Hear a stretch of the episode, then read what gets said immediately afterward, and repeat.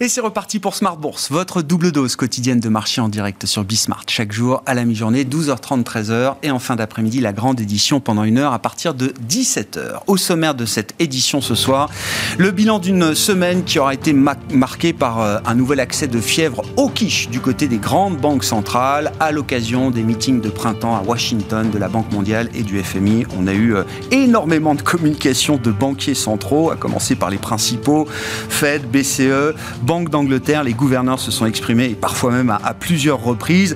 Résultat de marché de cette euh, série de communications toujours plus agressive, le marché anticipe désormais quatre hausses consécutives de 50 points de base de la part de la Réserve fédérale américaine pour les meetings de mai, juin, juillet et septembre.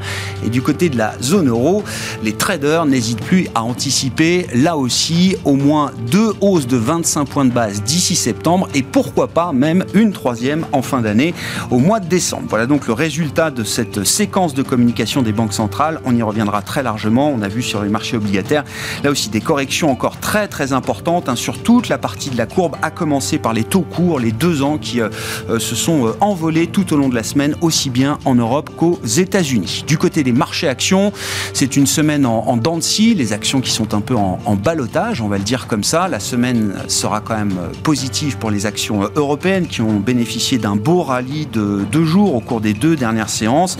La fin de semaine est un peu plus négative, il faut le dire, pour les actions européennes, avec une baisse même de 2% au moment où on se parle. En cette fin de séance en Europe, vous aurez les infos clés du jour dans un instant avec euh, Alix Nguyen. Une semaine beaucoup plus négative en revanche pour les actions euh, américaines, à commencer par le, Nasdaq qui euh, continue de souffrir de la remontée des rendements obligataires. Euh, le côté positif dans les marchés actions, c'est quand même les publications d'entreprises. On est au début de la série de publications euh, trimestrielles. La semaine prochaine sera d'ailleurs une semaine très euh, chargée en la matière avec les résultats des GAFAM, entre autres, qui sont attendus tout au long de la semaine globalement, les, publications sont assez correctes. Euh, sur euh, certains exemples, on notera quand même des réactions de marché parfois très négatives. On a en tête le crash de Netflix, hein, qui aurait été un des emblèmes de la semaine. Le défaut de croissance est sanctionné très très lourdement quand vous êtes une valeur euh, payée pour sa croissance, justement. Et puis on peut avoir en tête également l'exemple de Kering aujourd'hui, qui déçoit avec les ventes de Gucci, impactées notamment par la situation sanitaire en Chine. Et puis dans la partie technologique, on notera SAP également qui a un peu souffert euh, aujourd'hui parmi les grandes pondérations euh, européennes. SAP qui est un peu déçu sur, sur sa profitabilité pardon, et qui euh, explique cette situation notamment en raison des conséquences de la guerre en Ukraine et de la crise géopolitique. Voilà pour les, les sujets du jour. Nos invités de Planète Marché dans un instant et puis dans le dernier quart d'heure, le quart d'heure thématique. Une fois par mois, nous nous intéressons aux enjeux de la finance solidaire. C'est aujourd'hui le jour de la Terre, si vous ne le saviez pas. Et c'est Frédéric Villot, le fondateur de Mediatico, qui viendra nous en parler dans le dernier quart d'heure, donc à partir de 17h45 en direct.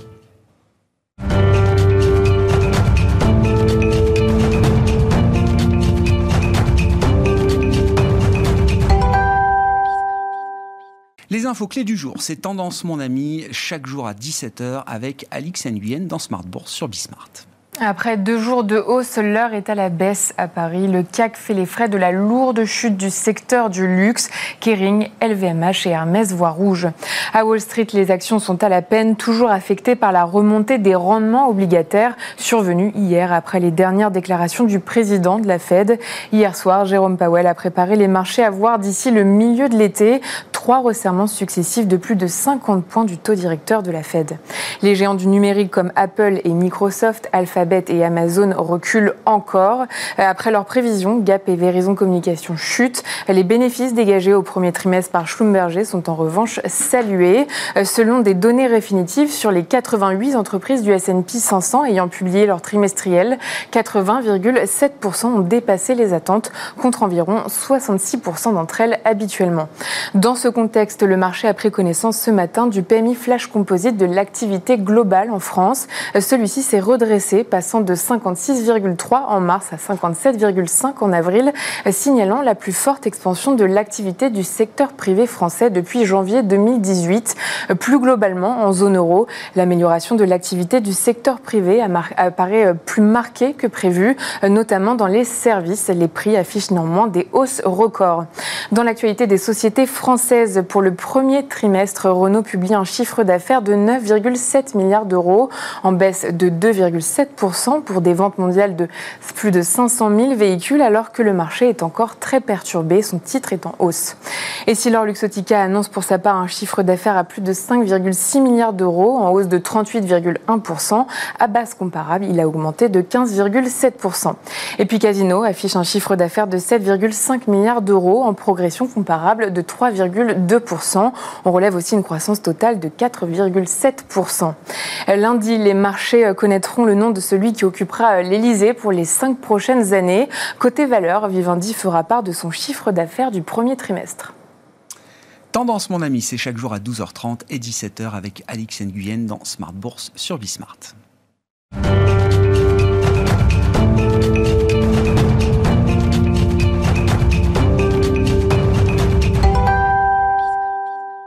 Trois invités avec nous chaque soir pour décrypter les mouvements de la planète marché. Delphine Di Pidiotige est avec nous ce soir, DG d'Indo-Suez Gestion. Bonsoir Delphine. Bonsoir Grégoire. Merci d'être là. Merci à Stanislas Bernard nous accompagne également. Bonsoir Stanislas. Bonsoir Grégoire. Le président de 21st Capital et Pierre-Olivier Béfi avec nous également en plateau. Bonsoir Pierre-Olivier. Bonsoir Grégoire. Ravi de vous retrouver. Vous êtes gérant et chef économiste chez Boussard et, et Gavaudan. Commençons avec la partie macro et même la partie euh, banque centrale.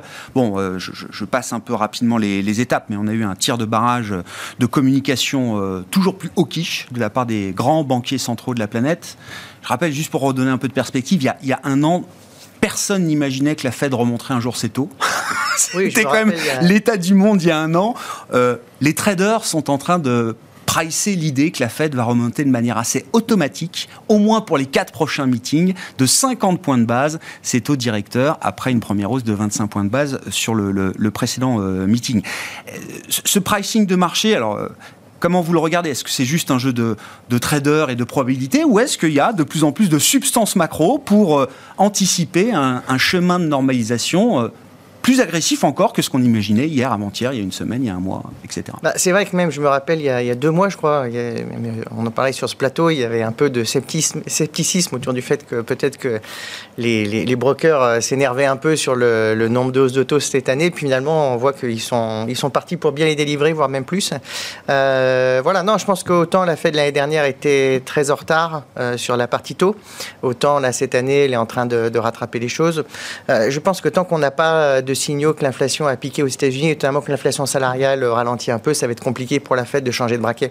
Donc je pense qu'il y a encore quelques mois là où il faut faire attention. Après, le, prochain meeting du 4 mai est quand même assez important. Ça peut être aussi, euh, généralement, quand euh, ça sera le meeting normalement où ils annoncent le quantitative tightening, en même temps, il y aura leur première hausse de 50 BP. Le marché price assez bien les prochaines hausses de 5, 50 BP. Donc euh, peut-être aussi que ça va commencer à se calmer, je dirais, sur la courbe des taux, notamment, je dirais, surtout la partie longue, à mon avis, qui peut un peu plus se stabiliser. ça va être un peu plus compliqué, à mon avis, d'aller au-dessus des, des 3,20, disons, ouais. grosso modo, qui est un objectif que beaucoup de gens ont en tête. Pour le 10 ans Pour le 10 ans. Ouais. Notamment parce que aussi, ça commence à devenir attractif hein, sur 10 ans de commencer à avoir des, des, des, des taux à ce niveau-là. Donc, euh, donc voilà, non, mais je pense que c'est euh, dans l'ordre des choses. Euh, pour moi, la politique monétaire optimale aujourd'hui, ce serait euh, plutôt de ne pas arrêter le QT, enfin pas de faire du quantitative mmh. tightening, plutôt de continuer à acheter un tout petit peu pour stabiliser la, le long terme, parce qu'en fait, on a envie à long terme d'investir, on a envie que les conditions financières de long terme restent très bonnes. On a beaucoup d'enjeux, parfois ils sont militaires, parfois ils sont écologiques, etc. Mais enfin, il y a beaucoup de choses à financer à long terme. Et par contre, on n'a pas envie qu'à court terme, il y ait des courbes inflationnistes qui se mettent, qui se mettent, qui se mettent en place. Donc ça, ça veut dire que oui, il faut être beaucoup plus dur sur la partie courte. Voilà. Donc je pense que c'est ce que la Fed est en train de réaliser. Est-ce que c'est fini euh, C'est compliqué euh, de le dire? Moi, je dirais non. Euh, mais qu'est-ce qui n'est pas fini? Le niveau les... d'agressivité peut monter encore un oui, peu? Oui, je pense que ça peut encore ouais, monter ouais, un peu. Notamment parce qu'on a l'impression que la Fed veut vraiment y aller vite. Mmh. Donc, est-ce que ça va être 3 hausses de 50, 4 hausses de 50 Voilà, enfin, le marché peut encore spéculer à la hausse tant que les chiffres d'inflation ne se calment pas. Et notamment, encore une fois, l'inflation en Europe est très particulière parce que surtout l'inflation matière ouais. première, aux États-Unis, il y a une vraie inflation salariale. Ouais. Donc, la Fed est quand même obligée d'agir pour. pour ah c'est hausse de salaire de 7% si on enlève les, les, les cadres ouais. et les professions. Et comme on l'a dit, comme l'activité économique reste assez bonne, y a encore beaucoup de restockage. On a, voilà, la, euh, à mon avis, la Fed ne euh, va pas changer son braquet tout de suite. Maintenant, si, cet été, comme je le vois, je pense que les indicateurs avancés euh, baissent fortement, là, ça sera un autre environnement. Et c'est là où le marché peut réassesser, où la Fed ouais, ouais, réévaluer, peut, la, réévaluer la, la, stratégie. stratégie. Ouais, et l'ampleur du, du, du, du resserrement. Sur l'inflation, ça reste quand même une de vos grandes spécialités, euh, Pierre-Louis. Enfin, ouais, que vous avez dirigé le département euh, conjoncture de l'INSEE. Non, mais justement, vous dites au-delà de trois mois, on n'y voit rien. mais là, c'est les trois prochains mois qui sont importants. Jérôme Powell qui s'exprimait hier, je l'ai écouté, il dit on, pensait que le, le, mois de mars serait le mois du pic. Si c'est pas le mois de mars, ce sera peut-être le mois d'avril. Oui, je pense que ça, ça se joue. Euh, alors moi, je pense que même le mois de mai est, d'accord, est en jeu encore. Alors, d'accord. Voilà, mais je pense que ça sera un de ces deux mois. Voilà. Après, je pense que la grande question des marchés, ça sera pas trop le, le pic d'inflation lui-même, euh, il est assez évident que, bon, par exemple, le prix du pétrole, euh, il va pas doubler tous les, deux, tous les ans, et pour l'instant, il, arrête de doubler, en tout cas, en, hmm. termes, en termes de rythme. Donc, euh, voilà, il y a beaucoup d'éléments qui font penser qu'il y a une partie de l'inflation qui va, qui va sortir des chiffres qu'on voit en glisse manuel. Mais le point, la grande question, c'est le point atterrissage. Hmm. C'est-à-dire qu'il y a encore quelques mois, beaucoup de gens se disaient, à la fin de l'année, on sera à 3%, puis en 2023, on sera à 2%.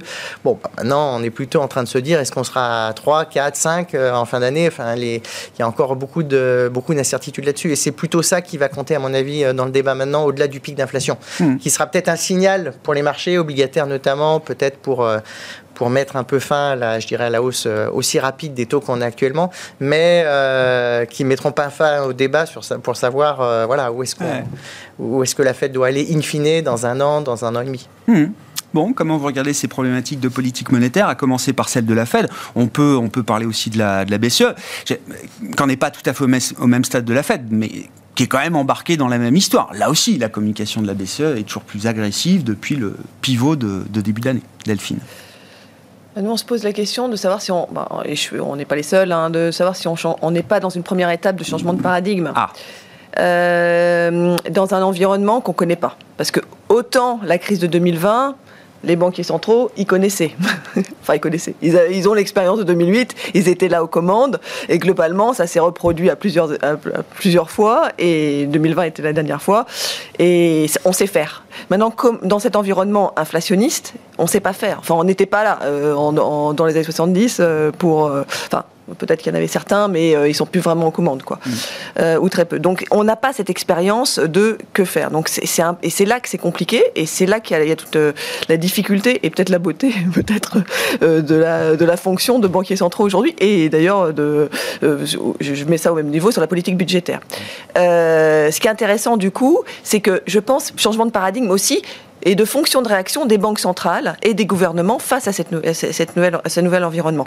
Parce que, en effet, l'inflation n'a euh, bah, pas fini de monter. Bon, a priori, on va toucher un plateau. Est-ce qu'on va rester sur ce plateau longtemps avant de décroître doucement bah, probablement, en effet, on va les, les, targets des banques centrales sont un petit peu optimistes en venant à 2% euh, pour la BCE l'année prochaine euh, et pour la Fed l'année d'après. Mm. Enfin, un peu autour des 2%, c'est un petit peu optimiste. Euh, donc, et je pense que probablement, là, le marché n'y croit pas. Donc, et donc, dans cet environnement, est-ce qu'il ne faut pas et c'est ce que font les, les aujourd'hui, alors qu'on est habitué à des banques centrales, enfin à des politiques budgétaires et monétaires complètement alignées, donc globalement complètement restrictives mm. ou euh, complètement accommodantes. Aujourd'hui, il faut être un peu mix des deux. Et c'est pour ça que je rejoins ce qui a été dit, c'est de dire que est-ce qu'il faut aller vraiment sur du QT, euh, est-ce qu'il ne faut pas continuer d'acheter tranquillement et pas essayer de, de, faire, de, de créer une, une, crise de liquidité, enfin qui pourrait entraîner une crise de liquidité. Euh, et donc regarder ça pour plus tard et se concentrer sur la hausse des taux, qui est plus, euh, plus finalement l'arme la plus efficace pour lutter cette, sur cette hausse d'inflation. un phénomène d'aplatissement de la courbe et on voit dès que ça commence à s'inverser sur du 2-10 ans, sur on la Fed nous dit qu'il faut regarder 3 mois 10 ans, on mais quand bien même on voit tout de suite un stress de, marché qui se crée. Euh. Et c'est d'ailleurs peut-être aussi pour ça qu'ils veulent être agressifs euh, sur le bilan, eh ben, un peu de pente. Et alors c'est pour ça que la question se pose, et je pense qu'il se pose la question aussi à la Fed, plutôt que de dire, et on est habitué à ça depuis les, années 2000, enfin, euh, et de remontée progressive des taux ou de baisse progressive des taux, est-ce que finalement il ne faut pas aller sur des plus du stop and go, enfin, et très fort, très vite pour à la Bollard, quoi. Ben, évidemment, qui est l'électron libre le plus agressif pour cette année 2022, mais le premier à dire on sera prêt à rebaisser les taux en 2023. Est-ce qu'il ne faut pas changer de paradigme dans la, euh, même dans la direction de la Banque centrale? Ah, C'est vraiment une question. Forward guidance là, il y a plus de. Bah, la forward guidance, c'est exactement celle-là, c'est de dire l'inflation elle est temporaire malgré tout, on considère qu'elle reste quand même temporaire, mais qu'il faut aller vite fort parce que derrière de toute façon, c'est la récession. Si on ne va pas assez vite, assez fort, euh, on sait bien que quand les salaires réels sont négatifs, hmm. ça, ça entraîne une récession.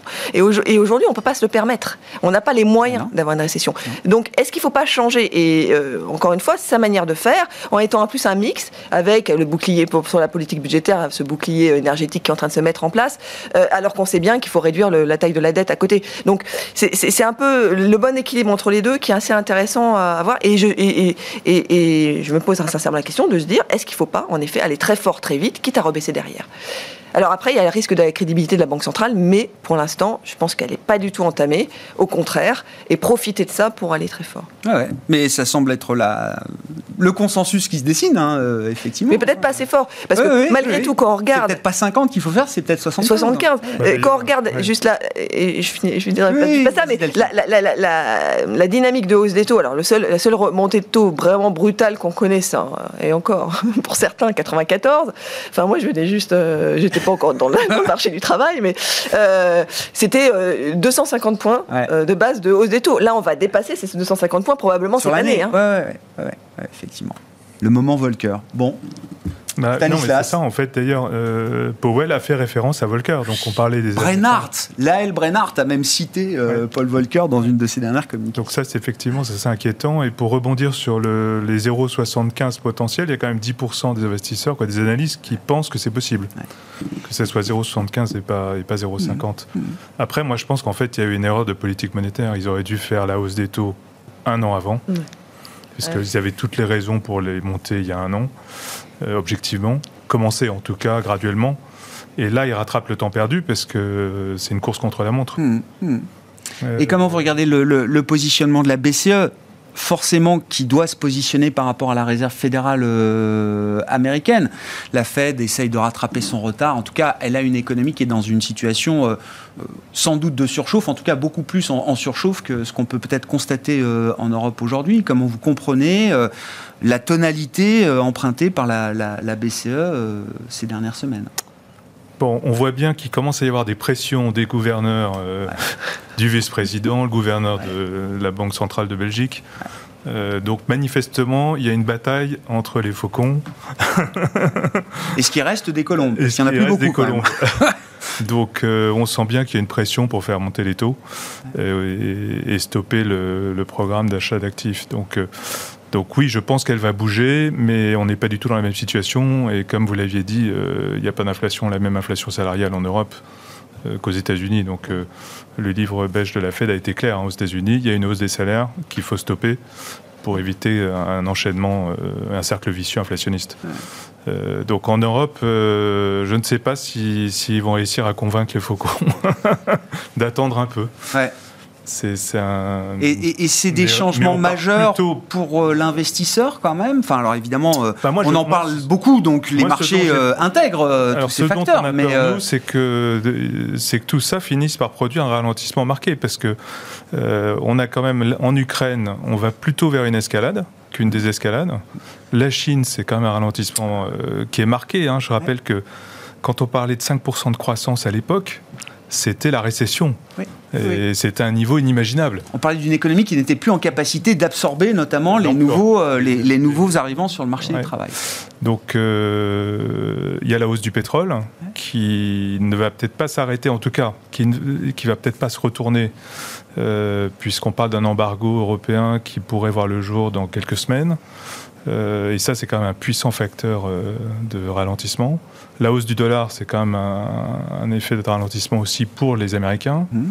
Donc je me demande s'il n'y a pas une erreur de politique à, durcir trop vite, trop fort les taux. Euh, ah et qu'on se retrouve derrière à devoir gérer un retournement de l'activité. Mmh. Euh, moi, c'est ça dont j'ai peur. Mmh. Sur la partie européenne, euh, Pierre-Olivier, effectivement, et Christine Lagarde le redit encore à chaque fois, l'inflation, c'est 50% d'énergie aujourd'hui, c'est un choc d'offres. Et pourtant, Oui, bon, enfin bon, passer de moins 0,5 à 0, ça sera pas très compliqué déjà. Hein. Enfin, si on est à 0,25 à la fin de l'année, qu'on est à 3 au pricé, en fait, on s'en fout totalement, pour être honnête. Hein. D'accord. Et on sera même ça peut être un non-event Ça peut être un non-event Moi, je trouve ça pas forcément négatif pour la Banque Centrale Européenne de repasser en taux positif. à 0,25, euh, le crédit coûte pas grand-chose quand même. Hein. On n'est pas euh, sur les taux de la Fed aujourd'hui où les gens commencent à se dire est-ce qu'il faut aller à 3,5, 4 ou 5 enfin, je veux dire, Le débat est, est, quand même euh, très différent. Donc, à mon avis, la BCE est dans une situation où, à mon avis, ils vont commencer à resserrer comme le voit le marché dès le mois de juillet. Mais je ne pense pas que ça soit un enjeu majeur. Ils n'ont ils pas intérêt à y aller aussi fort que la Fed, comme ça a été dit. Bon, nous, on a un choc. Enfin, c'est une taxe, hein, l'inflation chez nous. aux États-Unis, il n'y a pas vraiment de taxe. Ils ah. produisent du pétrole, donc de toute façon, il y a une partie de l'argent qui est recyclé dans la hausse des matières premières. Et la hausse des salaires, bah, c'est aussi des revenus qui sont distribués. Donc, alors qu'en Europe, c'est complètement différent. On a un prix du gaz, on ne le produit pas, donc ça nous coûte. Le pétrole, on ne le produit pas, ça nous coûte. Donc, c'est vraiment une taxe sur l'économie européenne. Avec un dollar plus fort en plus. Avec un dollar plus fort en plus, oui, tout à mm. fait. Mais c'est vrai que moi, je rejoins. Alors, il y a deux points, je rejoins l'analyse. C'est que le premier, c'est que de toute façon, pour sortir de l'inflation, il faut détruire la demande. Hein. Et pour détruire la demande, il faut, ralentir l'économie. Alors, toute la question, c'est. Bon, Powell, chaque fois, il nous raconte comment ça va se passer. Ça se passe jamais comme il le dit. Donc, ce coup-ci, il nous raconte que ça va être un soft landing. Bah, il y a de grandes chances qu'après euh, le Covid qui a été un choc énorme, le stimulus qui a été énorme, mmh. et là maintenant le resserrement qui va très vite, qu'on ne s'en tire pas forcément alors j'irai avec une récession, mais en tout cas avec des à dans la croissance qui vont pas être euh, euh, faciles à absorber, par exemple, pour les marchés. Donc ça, je pense que c'est assez donné. Mais partant d'un niveau quand même très haut de l'économie américaine, je veux dire, le, PIB est au-dessus de sa tendance aujourd'hui. On aura la publication la semaine prochaine. Le chiffre facial va être faible. Oui, mais, on mais en niveau, le... PIB va être quand même toujours très au-delà de la tendance euh, pré-crise. rattrapage un peu du Covid aussi, quand même. Ah C'était quand même une crise majeure. Voilà. Avec beaucoup de stimulus. Et aux États-Unis, quand même, il y a un point. Autant en Europe, la situation est un peu différente parce qu'au niveau budgétaire, comme on était très finalement, on en a encore beaucoup, donc ça c'est plutôt pas mal. Euh, mais par contre, aux États-Unis, il y a quand même un resserrement budgétaire qui est, assez violent. Donc on va voir aussi ce qui va se passer dans les prochains mois. Euh, moi, je vous le dis, je pense que quand même, euh, je, vois, je, vois très bien l'ISM manufacturier américain passer en dessous de 50 ans. Avec des conséquences sur l'emploi qui seront assez. Avec sans doute un peu de hausse du chômage. voilà, on commencera à voir des choses. Mais vous voyez, quand, quand on commence à avoir des taux immobiliers à plus de 5%, ah bah, euh, on n'est plus dans le même monde. Si aujourd'hui vous expliquez aux ménages français on va mettre vos taux immobiliers à 5%, je pense que l'immobilier va avoir un petit coup de froid quand même. Mmh, mmh. Voilà, donc euh, on voit très bien que les refinancements c'est en baisse de plus de 35% aux États-Unis là depuis un mois.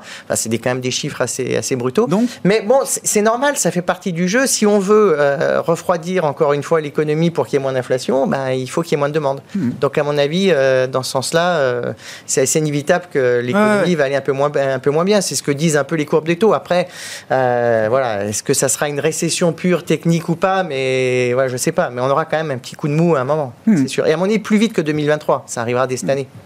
Une des particularités en zone euro, c'est que bon, la BCE est amenée à préserver euh, l'euro euh, en tant que tel, gérer la fragmentation euh, entre, entre États. Ce qu'on ne voit pas aujourd'hui, donc c'est un sujet peut-être spécifique aussi à la, à la BCE. Et puis, disons un petit mot quand même de l'enjeu politique de la présidentielle française, hein, puisque le vote arrive ce, ce dimanche. On, on, peut dresser le constat tous ensemble que le marché a voté, et le marché a voté dans l'idée que ce serait une continuité non pas une rupture. Euh, d'accord avec ça, euh, Stanislas? Oui, a priori, le marché euh, table sur une victoire d'Emmanuel Macron et on le voit sur les spreads entre la courbe de taux, entre les taux en Allemagne et, en France, puisqu'il est en dessous de 50 points de base, alors qu'il était au-dessus quand il y avait un risque Le Pen. Donc le risque pour nous, il est plus sur le troisième tour, effectivement. Euh, puisqu'on n'est pas à l'abri que Emmanuel Macron n'est pas la majorité qui laisse compte avoir. Donc, mm. euh, auquel cas, ça, la question se reposera de l'attention euh, sur ce spread. Et d'un point de vue de marché, où est-ce que vous placez les, les enjeux? Peut-être plutôt au niveau européen euh, d'ailleurs Est-ce que pour les investisseurs globaux, est-ce que oui, effectivement, il y a des enjeux euh, en termes de dynamique européenne derrière l'élection ou la réélection euh, d'Emmanuel Macron, derrière le troisième tour également que vous citez, que vous citez aujourd'hui, Stanislas? Non, je pense que ça, il faut le jouer plus de manière tactique. C'est-à-dire que le scénario central, c'est quand même qu'Emmanuel Macron passe avec un gouvernement et une majorité. Euh, mais il faut avoir des couvertures si jamais ce scénario ne se produisait pas. Hmm. Euh, donc euh, plutôt poursuite du statu quo sur le marché et des tendances qu'on a pu voir récemment. Le, sur le plan sectoriel, nous, ce qu'on joue, c'est plus est-ce qu'on croit ou pas à un, prix du pétrole qui reste relativement élevé? Et là, ça a un impact. Il faut privilégier ben, ceux qui en profitent et mm. puis ceux qui ne subissent pas la hausse des prix du pétrole en termes de coûts. Mm. Euh, et donc là, vous avez un choix de valeur euh, assez clair. Et, sinon, les sociétés qui ont du pricing power. Ah mm. Bon, sur, la partie politique, je ne sais pas quel est le l'enjeu de ce, second tour, euh, y compris dans le cadre d'une réélection mmh. d'Emmanuel Macron, hein, pour les investisseurs globaux, ça, reste une élection euh, importante. Je partage l'analyse de Stanislas. Je pense que, bon, euh, en effet, les marchés n'anticipent pas. Mais ce qui est toujours intéressant, c'est que c'est une opportunité aussi, parce que comme ils ne le pricent pas, euh, la couverture coûte rien. Donc aujourd'hui, de se couvrir contre ce risque-là, il coûte rien. C'est une option gratuite. Donc on, a tout intérêt à se couvrir via le spread Watteboon, parce que aujourd'hui, encore une fois, ça, au mieux, ben, et si Emmanuel Macron passe comme euh, ça bouge pas, ça, bouge pas, et au pire, euh, ça couvre quand même pas mal. donc nous, c'est plutôt ce qu'on a fait dans les portefeuilles. ensuite, on, notre scénario principal, c'est quand même qu'Emmanuel Macron passe, mais que ça soit peut-être plus serré euh, que euh, ce que mmh. laissent penser les sondages. Pour plusieurs raisons. Bon, euh, on sait bien, hein, c'est les vacances. et puis qui part en vacances ben, Ceux qui ont plus d'argent. Et, et, ceux qui ont plus d'argent, ils votent peut-être pas pour Marine Le Pen en majorité. Mais bon, même si c'est très partagé, etc. Mais, donc il y a un petit risque quand même que l'écart soit, soit faible. Et que, en effet, le marché se fasse peur à un moment donné parce que le marché il fait toujours peur à un moment donné. Là, il s'est pas fait peut-être assez peur, et peut-être à l'occasion en effet des législatives, bon, qui sont pas maintenant, mais qu'on peut commencer à anticiper parce qu'il suffit qu'il y ait un petit peu de mouvement. Euh, euh, l'écart, même en cas de victoire d'Emmanuel, l'écart sera quelque chose d'important. C'est peut-être déjà un premier signal de se dire attention, danger. Euh, et puis en plus, s'il y a quelques manifestations ou, autres, hein, ce qui est possible, hein, de oui, ça peut être un extrême. social également. Enfin, Exactement. le marché peut se faire peur. Donc en effet, et je partage encore, ça sera probablement tactique parce que bon, on part quand même du, scénario principal euh, qu'il ait une majorité à la fin, mais euh, il, convient peut-être d'être prudent. Euh, dans le court terme, parce qu'on peut, on n'est pas à l'abri de, mouvements de marché qui se fassent un petit peu peur. Bon, c'est quoi le coup d'après au lendemain du second tour de l'élection présidentielle euh, française Comment les investisseurs globaux euh, réfléchissent par rapport euh, au sujet français dans le cadre européen, j'imagine C'est quand même ce qu'on regarde. Non, mais bon, de toute façon, c'est le scénario, je dirais, qui est, le plus rassurant pour les marchés. Après, bon, moi, je, pense que c'était une campagne quand même assez hallucinante. pour moi, Macron, ça va être le deuxième mandat, ça va être celui de la hausse des impôts. Voilà. Enfin, tout le monde parle de baisse des impôts, etc., de cadeaux budgétaires, mais des cadeaux Vous voyez un tournant de la rigueur Ah oui, oui, je pense que c'est ah inévitable. Bah, je pense qu'il y a deux raisons principales. La première, c'est qu'il y a une partie des ménages modestes qui ont besoin d'être aidés aujourd'hui, qui n'arrivent pas à supporter la hausse des prix des matières premières. Euh, et donc, euh, bah, il va bien falloir la trouver l'argent quelque part. Alors, vous voulez me dire, oui, mais on peut encore faire des déficits, etc. Mais bon, je pense que justement, comme euh, ça a été dit par Delphine, il y a un changement de régime. Quand vous commencez à mettre des taux à 10 ans à 1,5, 2%, 2,5%, la dette, elle va commencer à coûter quelque chose. On n'est plus à zéro. La BCE ne l'achètera plus. Voilà. Alors, ce qui est très bien pour le budget de l'État, c'est que l'inflation, ça fait beaucoup de recettes fiscales. Hein. Mais justement, trop de recettes fiscales, c'est pas si bien que ça. Parce que ce qu'on voit, par exemple, c'est que quand on commence à, retirer trop de recettes fiscales, de, euh, par exemple, du prix à la pompe, on se dit, on va peut-être vite ordonner parce que les gens commencent à plus supporter euh, qu'on en, taxe autant. Donc, il y a, un jeu qui se fait où finalement, au début, on voit pas trop la dégradation budgétaire. Mais je pense qu'il va y avoir une pression, je ne pas qu'en France, mais je pense qu'il va y avoir une pression euh, à retrouver une, bah, je dirais pas de la rigueur, mais euh, parce que rigueur, ça fait, ça fait presque gros mot. Alors paradoxalement, c'est pas, c'est pas un tant gros mot que ça. Mais enfin bon, euh, en tout cas, une gestion. Tout dépend de quel côté du Rhin on se situe, oui, effectivement. un peu plus sobre, euh, des défis. Mais plus en ligne avec les coûts de financement qu'il faudra supporter demain en tant qu'État, en tant qu'entreprise, etc., etc. Donc ça me fait un peu penser au premier mandat de Mitterrand qui arrivait avec plein de promesses et puis bon, au bout de deux ans, de toute façon, ça avait ah complètement changé. moi, je pense que voilà, c'était un débat qui a été complètement éludé, mais à mon avis, je vois pas comment le gouvernement, qui a déjà quand même beaucoup élargi le déficit structurel hors Covid, hein. parce que là, pour le coup, euh, bon, il y a le quoi qu'il en coûte, ok, on peut, on peut dire que la dette du Covid, c'était de la dette du Covid. Mais même hors Covid, la plupart des, des, mesures, par exemple, de début de mandat d'Emmanuel Macron n'ont jamais été financées, la baisse de la taxe d'habitation, etc. Et d'ailleurs, on voit qu'elle commence à se refaire financer par euh, les hausses de taxes euh, foncières et compagnie. Donc, en fait, la fiscalité est déjà en train de s'ajuster. Voilà, je pense qu'il va falloir faire attention à ce troisième tour. Bon, si on a un candidat de gauche, par exemple, enfin, s'il y a besoin, par exemple, d'une coalition avec la gauche, bon, c'est sûr qu'on risque d'avoir un environnement, je dirais, en termes de fiscalité, un peu moins sympathique. voilà. Donc, le, degré de ça va compter, mais à mon avis, c'est sans doute ce qui n'est pas aujourd'hui pricé dans le marché, alors que les indicateurs nous disent plutôt qu'on va dans ce sens-là. Il va falloir un peu plus. Le discours n'est pas encore aligné, mais les anticipations et les indicateurs vont plutôt dans cette idée. En fait, en fait il faut se couvrir pour le risque que les populistes gagnent dans 5 ans. Parce que si effectivement on a un scénario de hausse des impôts après avoir promis de les baisser, ou qu'il n'y a pas d'impôts, de hausse d'impôts, et donc des dettes euh, qui deviennent insupportables, on aura des populistes qui vous expliqueront que pas de problème, on va annuler les dettes. Euh, et, ils risquent d'être élus. Donc pour moi, le risque, il est vraiment dans 5 ans en fait. Hmm. Et juste pour dire, je, partage aussi, euh, mais il y a quand même des signes, et qui n'ont pas du tout été euh, relayés par le marché, de ces hausses d'impôts. Euh, typiquement au sommet de Versailles, quand il était, bon, finalement ils l'ont pas abordé, mais il était prévu qu'ils abordent ce volet taxation des entreprises pour 300 milliards cette année. ça n'a pas du tout été abordé. Mais c'est quand même, à un moment donné, il faut trouver l'argent pour, euh, bah, pour aider euh, et financer ce bouclier énergétique. Parce que c'est ça dont on parle au final, là. Enfin, c'est ça dont il parlait, hein, en l'occurrence. Et puis, euh, l'attaque de l'Ukraine par la Russie n'arrange rien, parce que, évidemment, notre, nos coûts énergétiques ont explosé. Mm.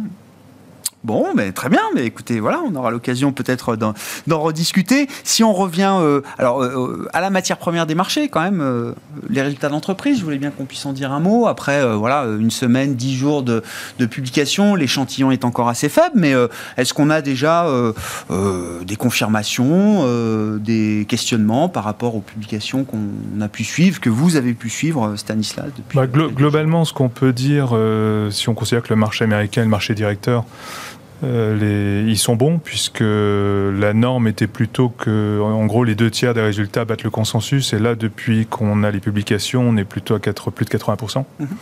Euh, donc ça, c'est une bonne nouvelle. Donc les résultats sont, excellents. Et les sociétés qui, sur lesquelles on pensait qu'elles avaient du pricing power, c'est bien confirmé. Donc, euh, et y compris en Europe d'ailleurs. Hein.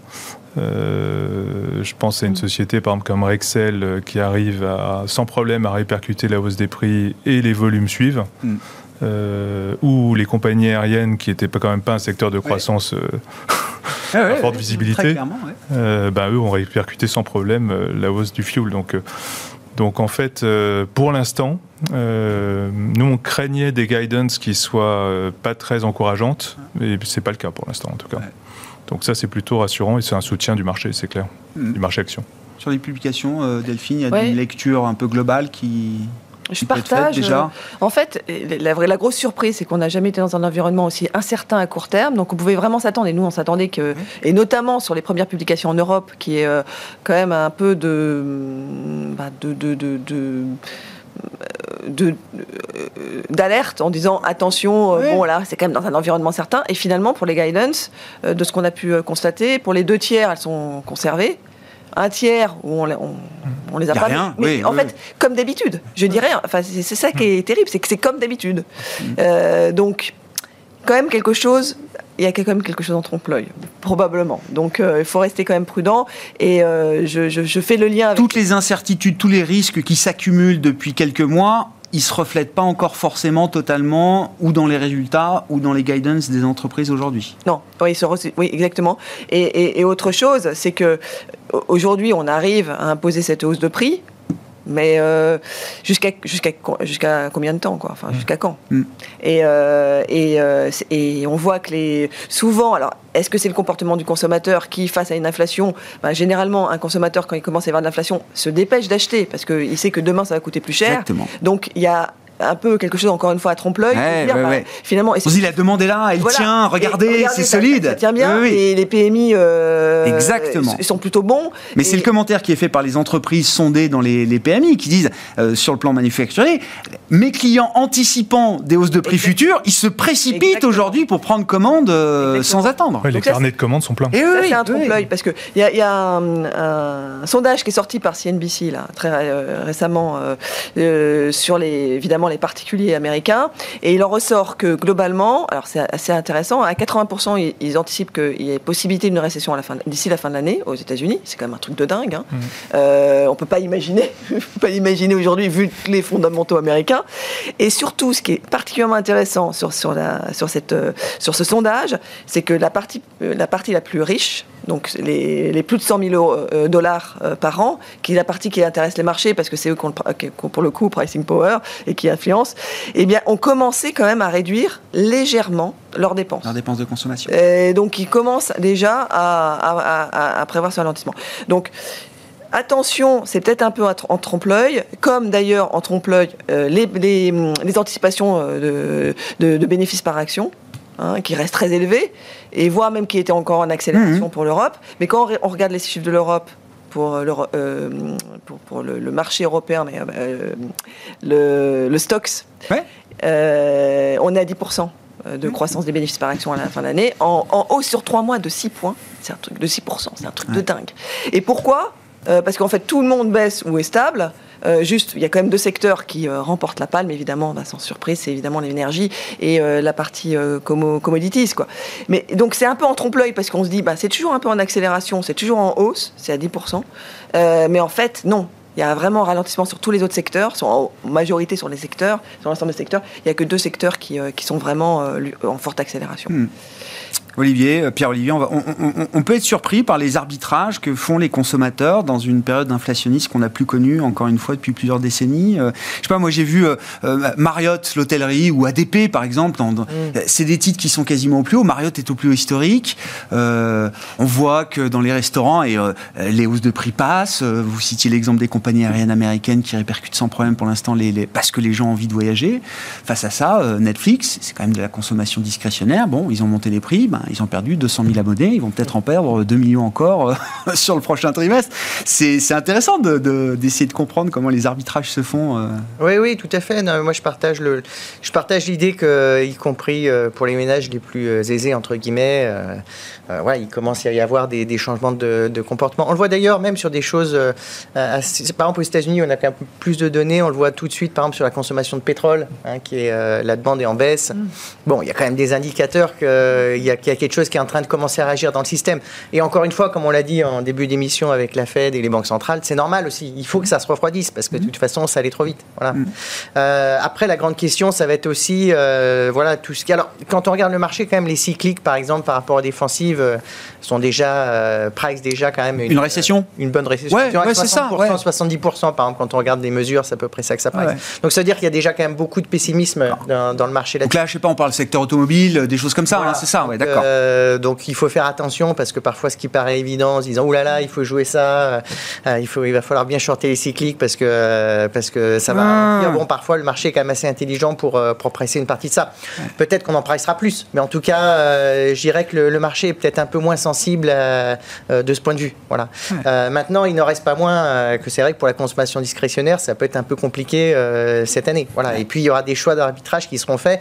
Je veux dire, on peut pas se priver de manger des pâtes non. au minimum. Hein. Non. Donc euh, oui. même si le blé fait 300%, on en continuera à en manger. On a vu Danone, bon Danone ne fait pas de pâtes, mais enfin on a vu qui sont des produits quand même euh, un peu supérieurs en termes de gamme. Vrai bon, si on a ça passe. Un, abonnement Disney+, Netflix et compagnie, on peut se dire bon, peut-être il y en a peut-être deux que je vais enlever parce que bon quand même, euh, voilà, le Covid c'est fini, on peut peut-être sortir, regarder les arbres, les oiseaux, les oiseaux chanter, enfin il y a d'autres loisirs quoi, donc qui coûtent moins cher. Donc voilà, donc je pense que oui, il y a des vrais choix qui vont qui vont se faire là. Après c'est vrai que pour le marché action, moi je pense qu'il y a deux points qui sont quand même très importants. Le premier c'est que quand on a 10% de croissance nominale, hein, qui est même un minimum, c'est-à-dire inflation plus. Aux États-Unis, hein. oui, Mais même en Europe. Même en Europe. on va avoir plus de 10% de croissance nominale.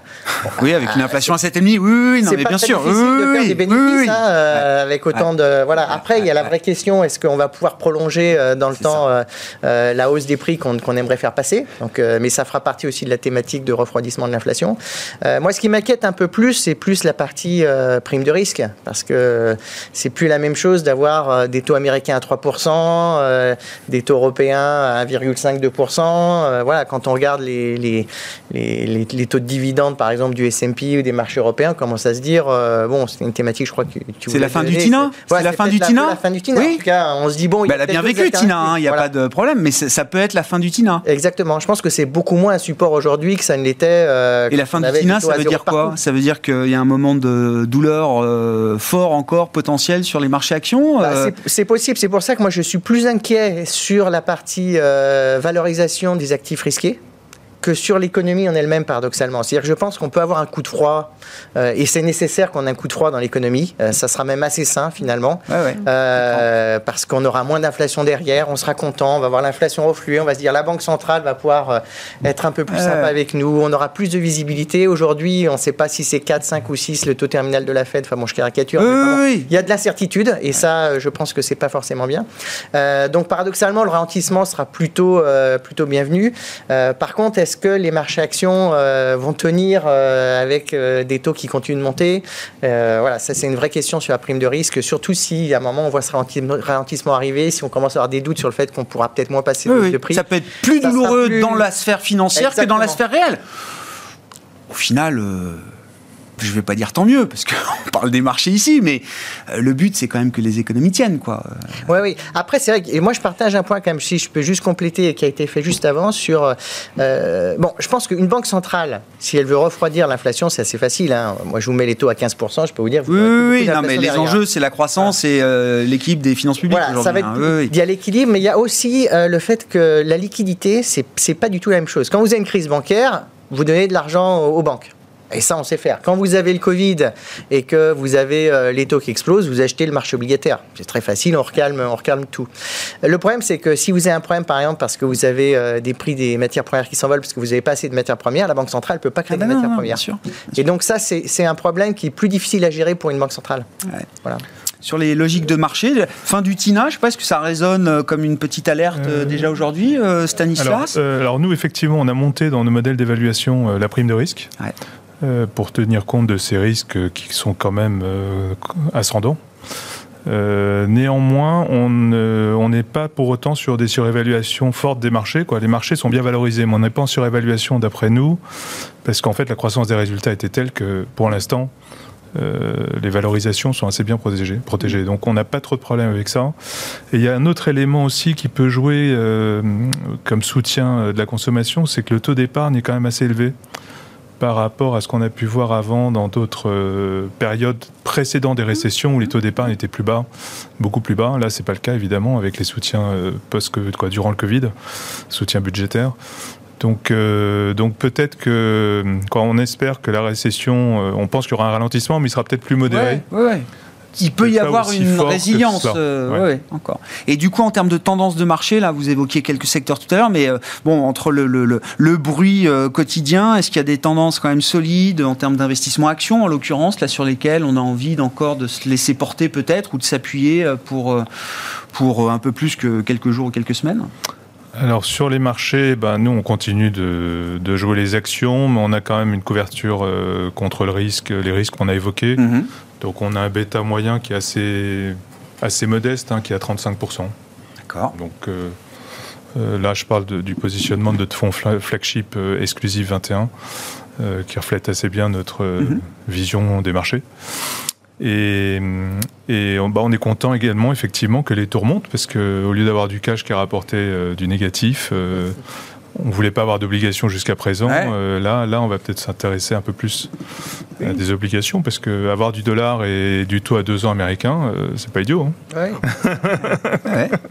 ouais. 210 le deux ans américain, oui, effectivement, ça commence à payer un peu.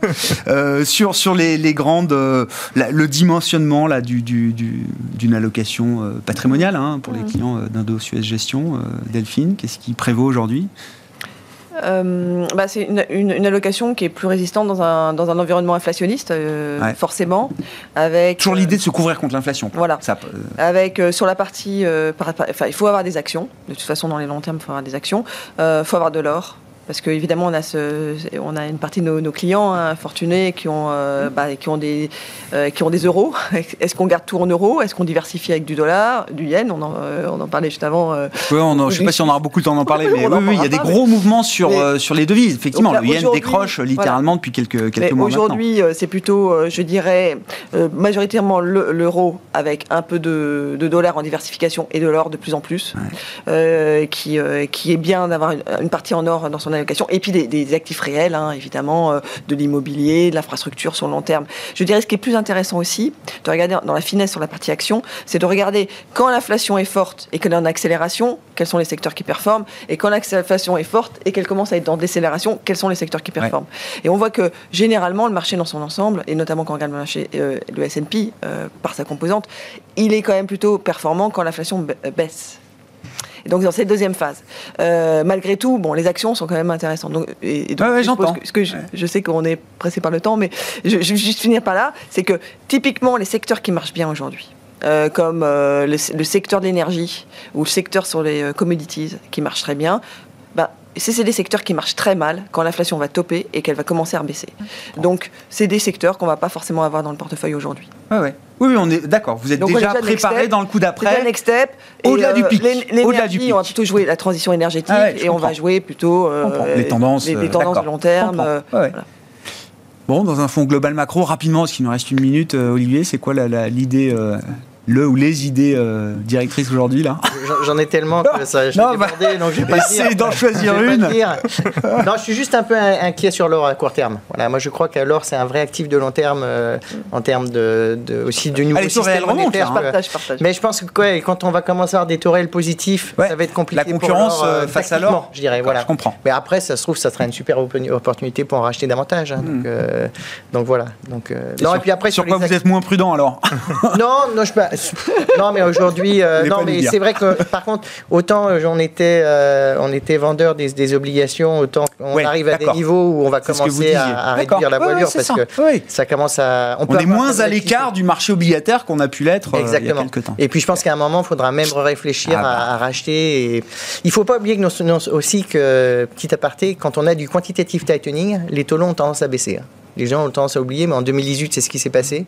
En, 2000, euh, en 2013, appel taper, mais un an et demi plus tard, on a fini très bas sur les taux. Hmm. Donc euh, voilà, c'est un peu contre-intuitif. Oui, oui, non, mais, ça s'explique. Euh, ça s'explique. Voilà, moins de soutien monétaire, moins de soutien à la croissance, et donc des anticipations qui, qui refluent. Merci beaucoup. Merci à vous trois d'avoir été les invités de Planète Marché ce soir. Delphine Dipidiotti, DG d'Indosuez Gestion, Stanislas Bernard, le président de 21st Capital, et Pierre-Olivier Béfi, chef économiste et gérant chez Boussard et Gavaudan.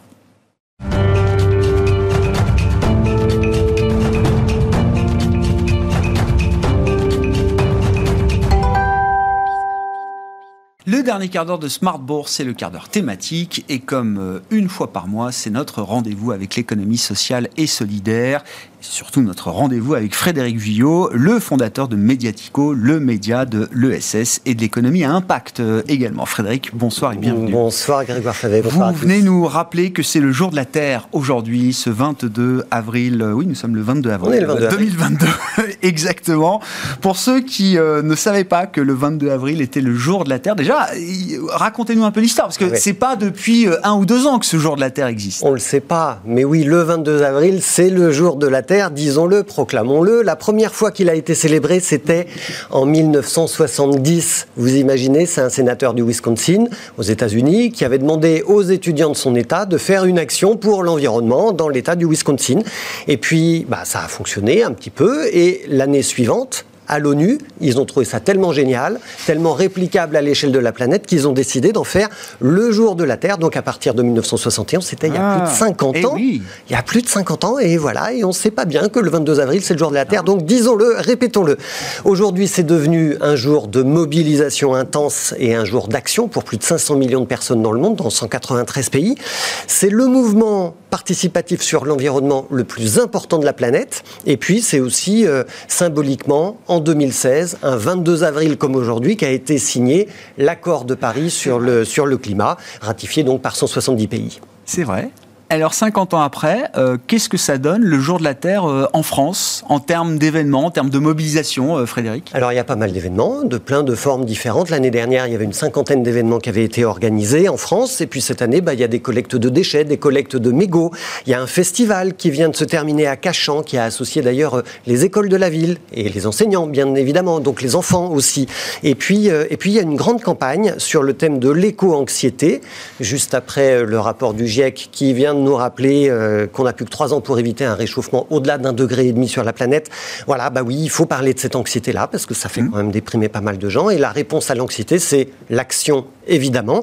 Et puis, euh, bah, vous trouverez tout le programme sur, euh, sur le site internet de ce Jour de la Terre, jourdelaterre.org, et c'est coordonné par le GRS. C'est une ONG qui est spécialisée dans la solidarité climatique. Est-ce que ce Jour de la Terre 2022 prend une dimension particulière avant le deuxième tour de l'élection présidentielle française, il y a une dimension politique. Est-ce que les acteurs de l'économie sociale et solidaire, dont vous faites partie en tant que média, euh, Frédéric, veulent apporter une dimension politique à ce jour de la Terre? Oui, c'est ça. Nous, c'est ce qu'on dit effectivement euh, sur Mediatico, parce que le candidat écologiste au premier tour, lui, il a fait moins de 5%. OK. Le deuxième programme électoral très vert, c'est celui de Jean-Luc Mélenchon il n'est pas arrivé au second tour. Et puis en même temps, on a vu cette semaine dans le débat d'entre-deux tours entre Emmanuel Macron et Marine Le Pen que le climat n'a quasiment pas été abordé. Alors hmm. bien sûr, il y a eu 18 minutes sur un débat total de 3 heures, quasiment quand même. 18 hein. minutes consacrées prétendument au climat, et en fait, ils n'ont pas parlé de climat, ils ont parlé d'énergie, de transition énergétique, de nucléaire. Donc en fait, non, nos élus, le prochain président ou la prochaine présidente de la République ne parlent pas aujourd'hui du climat. Et ça, c'est véritablement inquiétant. Est-ce que ça veut dire que le climat est euh, hors champ euh, politique aujourd'hui? Quelle lecture vous faites justement des résultats que vous avez cités du premier tour de l'élection? Il n'est pas du tout hors champ. Nous, ce qu'on a analysé chez Mediatico, en tant que média de l'économie sociale et solidaire, donc naturellement porté vers les sujets sociaux, les sujets environnementaux, c'est que sur l'écologie, une alliance, si elle avait eu lieu, une alliance Jadot-Mélenchon aurait fait 26%. Donc il serait au second tour devant Marine Le Pen qui est à 23%. Et puis sur le champ social, une alliance prétendue entre Mélenchon et Fabien Roussel pour le Parti communiste aurait fait 24% il serait aussi au second tour. Donc en fait, qu'est-ce que ça veut dire? On dira ce qu'on veut sur l'abstention, on dira ce qu'on veut sur les stratégies d'alliance, sur l'éclatement de l'offre politique à gauche et en France en général, parce qu'à droite, c'était pas mieux du tout. Mais quand même, euh, la, réponse, la solution, l'enseignement, la leçon de ce premier tour, c'est quand même que les Français ne se désintéressent pas du tout du champ social et du champ écologique, qui sont au cœur de l'économie sociale et solidaire, qui sont les champs traditionnels et historiques de l'ESS. Et eh ben ça, il va falloir que les, que les candidats, que le prochain président ou la prochaine se souviennent pendant le prochain quinquennat. Une grande différence entre candidat, candidat et euh, président ou présidente de la République. Vous dites le, le prochain, enfin président ou présidente, devra tenir compte de euh, euh, de ces aspirations qui sont reflétées quand même dans les résultats de cette élection. Alors il devra, au risque de mécontenter la population, Évidemment, une grande partie de la population, en particulier la jeunesse. Est-ce qu'il va le faire ou est-ce qu'elle va le faire? On ne sait pas. On a entendu que Emmanuel Macron dit mon Premier ministre sera chargé de la planification écologique. Super, a priori super. Sauf qu'on se dit, quelle écologie va-t-il planifier ce Premier ministre? Est-ce que c'est une écologie du nucléaire qui soutient les chasseurs Ou est-ce que c'est une écologie euh, bah, Oui, voilà. Non, mais, non, non, mais je veux bien qu'on parle du nucléaire. Non, non, mais, le lien entre le nucléaire et les chasseurs. Oui, non, mais j'entends bien. Ce, sont des thèmes qui cristallisent ah, le débat au sein des écologistes. Donc voilà, ce sont des vrais sujets en fait. Si on vient à la logique euh, d'investissement, c'est aussi pour ça qu'on se parle une fois par mois, euh, euh, Frédéric. On peut parler politique, on adore tous parler politique, mais parlons aussi investissement, parce que là, il y a de l'attente. Quand on discute avec les professionnels de l'investissement, les épargnants sont de plus, plus en plus attentifs à l'impact que leurs placements peuvent avoir en matière de climat, en matière d'écologie euh, au sens large. Qu'est-ce qu'on peut rappeler effectivement des, des grandes catégories de placements, des types de placements là, qui permettent justement d'avoir un impact positif sur l'environnement Oui, parce que je le disais, il y a l'éco-anxiété et la réponse à l'éco-anxiété, c'est l'action. On peut déjà agir avec son argent, avec son épargne, avec ses placements financiers. Et bien donc, on peut par exemple se diriger vers des placements thématiques qui sont labellisés ISR, investissement socialement responsable. Chez Mirova, par exemple, vous avez des fonds qui sont fléchés exclusivement vers les infrastructures de la transition énergétique. C'est très précis comme euh, catégorie d'investissement. Il y a un fonds, par exemple, qui s'appelle Mirova Énergie Transition. Il est réservé aux institutionnels, celui-là. Vous avez aussi chez Ecofi, Ecofi filiale du Crédit Coopératif, euh, Ecofi qui compte aujourd'hui 12 fonds labellisés ISR, ça mm. c'est nouveau, ils n'en avaient pas autant précédemment, eh ben, il y a un fonds qui s'appelle Ecofi Avenir Plus. Alors c'est un fonds action, euh, vous investissez pour une durée de 5 ans, il est investi dans des petites capitalisations, la part elle est à 300, quasiment à 300 euros, et puis ce qui est intéressant sur ce type de, de fonds-là, c'est que l'intensité carbone des fonds ISR chez Ecofi, elle est toujours inférieure à celle des fonds similaires dans leur univers ESG. Donc les gérants d'Ecofi travaillent vraiment sur ce point-là, même s'ils investissent en actions sur des, euh, des PME notamment qui sont en phase de développement. Il faut bien regarder effectivement, et, et c'est pas si compliqué que ça. Bon, il y a ce label ISR, mais beaucoup de portefeuilles labellisés ISR sont sur des trajectoires carbone euh, CO2 qui sont euh, au-delà des 1,5 voire des 2 euh, des 2 degrés. Ça, n'est pas incompatible, donc il faut faire attention. Mais de plus en plus de gens, de plus en plus de sociétés de gestion affichent la température de leur portefeuille, comme on dit. Donc c'est un, une information assez facilement accessible aujourd'hui. Un peu mainstream qui ne prend pas trop de risques, et puis il y a un ISR beaucoup plus exigeant, et c'est évidemment vers celui-là que moi j'ai envie de vous engager à investir.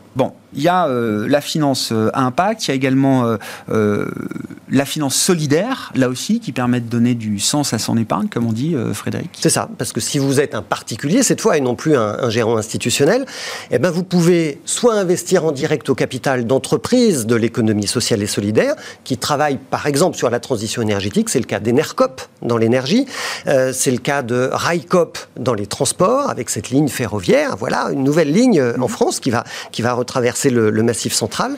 Ou alors, ou alors, vous pouvez aller voir votre banquier, vous allez au guichet de la banque et puis vous demandez à investir dans un fonds commun de placement qui va être fléché directement sur le climat ou sur la transition écologique. Alors, par exemple, vous en avez au Crédit Coopératif, vous en avez à la Banque Éthique, la NEF, vous en avez au Crédit Agricole, vous en avez en fait dans, dans pas mal de banques aujourd'hui. Donc, allez dans votre banque et vous allez trouver là des fonds qui sont ciblés, par exemple, sur les circuits courts, par exemple, sur l'agriculture biologique, par exemple, sur les énergies renouvelables il y a vraiment une offre aujourd'hui qui est euh, à disposition des épargnants individuels particuliers. Bon, et puis alors, euh, un événement euh, à annoncer, Frédéric, les Grands Prix de la finance solidaire. De quoi s'agit-il et qui peut participer à ces Grands Prix Alors en fait, bah, c'est la 13e année que, que, que, vont avoir lieu ces Grands Prix de la finance solidaire. Donc si vous êtes une association, si vous êtes un entrepreneur solidaire et si vous avez déjà été financé par la finance solidaire, c'est-à-dire si vous avez bénéficié dans votre plan de développement d'un financement qui vient d'un partage des intérêts de l'épargne de placement d'autres particuliers, par exemple, eh bien vous pouvez candidater pour ces 13e Grand Prix de la finance solidaire qui sont organisés par Finansol et par le journal Le Monde. Euh, il faut savoir par exemple que le prix France va récompenser cette année des projets à forte utilité sociale ou environnementale. Alors utilité sociale, c'est la santé, c'est l'exclusion, c'est l'insertion par l'emploi. Et environnementale, eh ben, c'est par exemple l'alimentation durable, c'est la filière bio. Donc on revient à l'environnement pour ce jour de la Terre, voilà, je, le souligne. Et les dossiers de candidature, eh ben, en fait, ils sont à envoyer avant le 8 mai, donc il, vous reste deux semaines Pour, euh, pour, postuler. Oui, donc les, les, candidatures sont encore euh, ouvertes et donc euh, Finansol, on trouve ça facilement, j'imagine. Hein, oui, oui, bien, sûr. c'est vrai, ils se sont renommés FAIR, hein, parce qu'ils s'engagent davantage dans la finance. Bah, parlons de FAIR alors. Oui, voilà.